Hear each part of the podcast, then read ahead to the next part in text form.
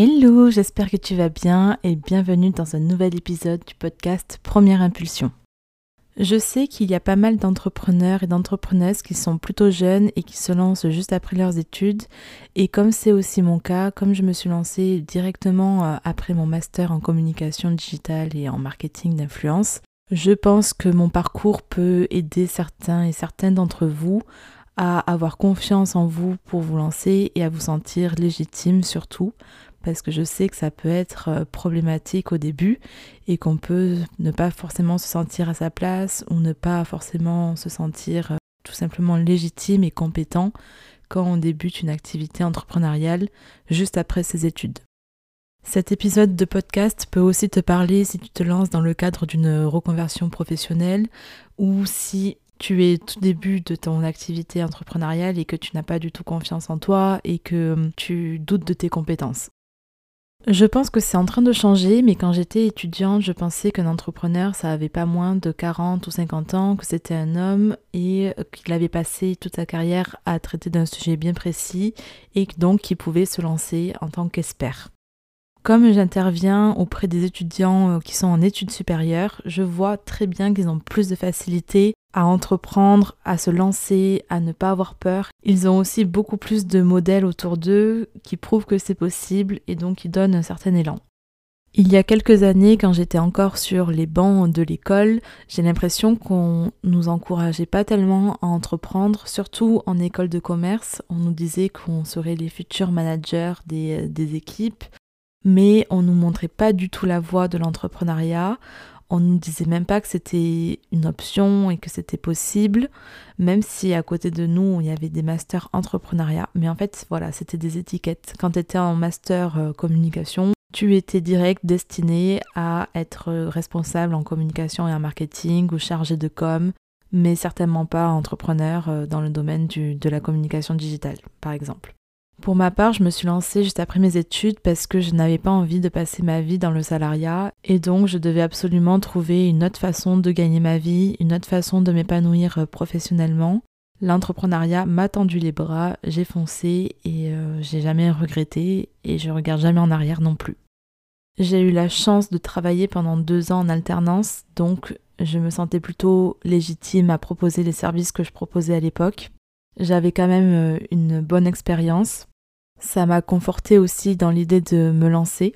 Si tu n'as encore aucune expérience, je te conseillerais de te former, euh, de faire des stages peut-être aussi avant de te lancer, parce que c'est super important de pouvoir euh, apporter tes compétences et tes connaissances à tes clients en tant qu'entrepreneur. C'est aussi ça qui fait de toi un bon entrepreneur, c'est parce que tu as des compétences, ou que tu as un savoir-faire, quelque chose euh, d'unique que ton client cherche à tout prix. Je pense que quand on est jeune et quand on se lance dans l'entrepreneuriat, faut pas hésiter à se faire accompagner. Pour ma part, j'ai rejoint un coaching de groupe trois mois après euh, m'être lancé. Ça m'a beaucoup apporté, mais je reste un peu sur ma faim parce que euh, j'ai peut-être pas choisi le meilleur coaching de groupe pour moi. Euh, en fait, c'était, euh, je crois, le format qui ne me correspondait pas. Je préfère mille fois euh, l'individuel et j'aurais peut-être dû me tourner directement vers de l'individuel. Parce que selon moi, c'est la meilleure façon d'avancer. la personne qui te coach te connaît vraiment et elle avance selon tes objectifs, selon tes problématiques et ça fait toute la différence pour moi.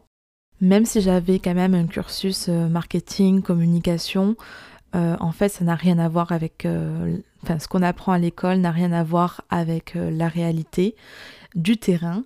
Euh, et donc j'ai dû rejoindre un coaching parce que ben, concrètement je ne savais pas comment m'y prendre. On m'avait jamais appris à prospecter, on m'avait jamais appris à vendre mes services.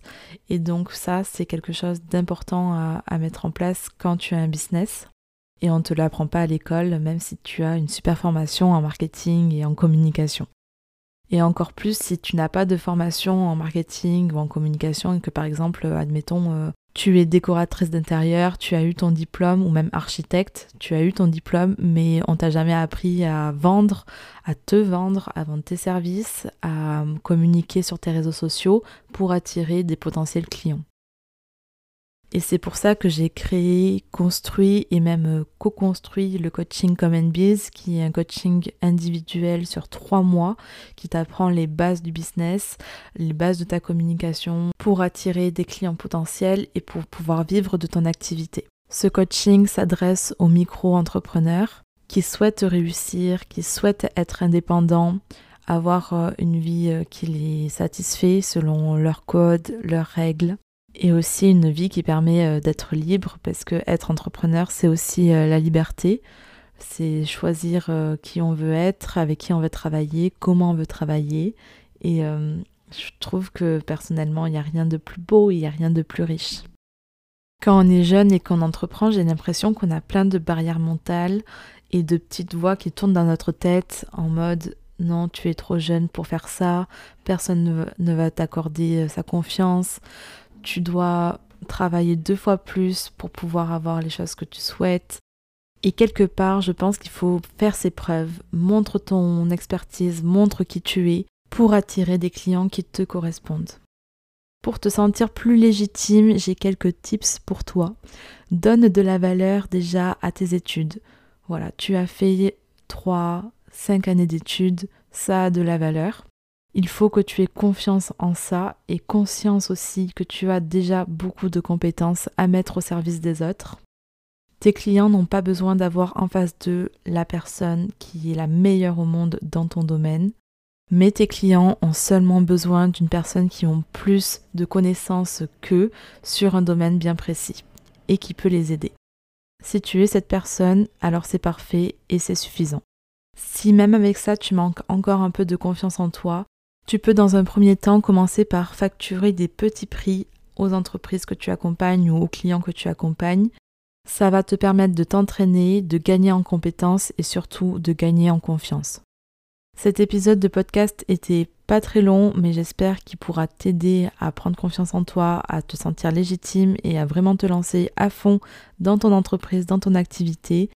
Être entrepreneur, c'est aussi avoir plusieurs casquettes. Si te manque la casquette communication, vente, marketing, n'hésite pas à rejoindre mon coaching Come and Biz et on pourra développer ensemble ton activité. En attendant, je te fais de gros bisous, je t'envoie plein de motivation et on se retrouve très vite dans un prochain épisode du podcast Première Impulsion. Ciao ciao